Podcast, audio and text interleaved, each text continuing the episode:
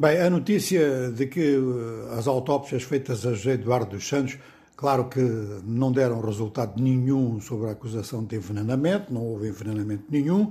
Toda a gente sabia que o ex-presidente angolano estava muito mal e que a qualquer momento podia haver um desenlace. Há assim um conjunto de frases que às vezes saem em termos muito emotivos, em termos de muita raiva provocada pela luta política. A luta política, olha, a luta política e a luta religiosa, eu não sei qual das duas gera mais situações emotivas, qual é que gera mais uh, situações absolutamente irracionais, com acusações que são perigosas até para as pessoas que as fazem. De maneira que isto acaba até por cair no ridículo. É, já tínhamos dito que não acreditávamos eh, nessa possibilidade. Esta possibilidade, inclusive num país como a Espanha, é até mesmo longínqua, logo por isso, mas em seguida porque ninguém tinha interesse na morte de José Eduardo dos Santos. Agora o que vai acontecer é o seguinte: se houver eh, funeral de José Eduardo dos Santos antes das eleições de 24 de agosto, o MPLA aproveita, ou pelo menos João Lourenço aproveita, mesmo sem fazer nada, aproveita só pela realização do evento. Se não se realizar até essa data, quem aproveita é a oposição. Enfim, é uma daquelas situações que realmente são muito tristes, porque em torno do cadáver de uma pessoa, seja qual for a opinião que se tenha sobre ela, este não é o tipo de conversa que é mais eh, construtiva.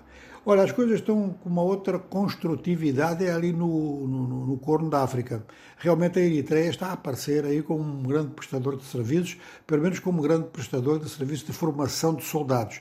Então, o, o, novo presidente da Somália visitou soldados somálios a serem treinados na, na, Eritreia e nós sabemos que a Eritreia já tinha prestado assistência ao governo de Addis Abeba para combater os rebeldes do Tigrete. Essa situação é que é uma situação em que se altera muita coisa e, uma vez mais, a gente constata que regimes ditatoriais, completamente ineficazes em tudo, sobretudo eh, no que diz respeito à economia e nas suas consequências sociais, acabam por ser eh, muito fortes em termos termos de força armada. Aliás, as ditaduras são feitas em geral com base nisto.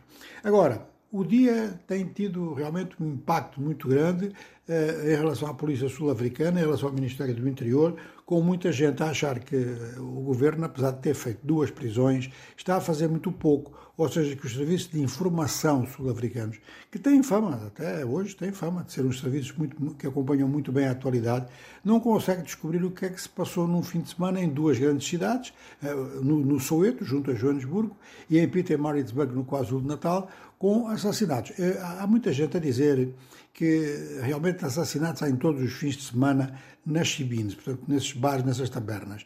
E que a notícia passa despercebida porque é um ou dois. Agora, desta vez foi massivo, de um total de 19, dos quais 15 num só. Dizer, isto é um autêntico ataque. A polícia não acredita que haja relação entre os dois ataques, mas há uma relação sim. A relação é a violência que há na África do Sul. Não precisa ser o mesmo grupo a organizar. Na África do Sul, um incidente deste tipo estimula outros. Portanto, se acontecerem outros, não será surpresa para quem conhece muito bem a África do Sul.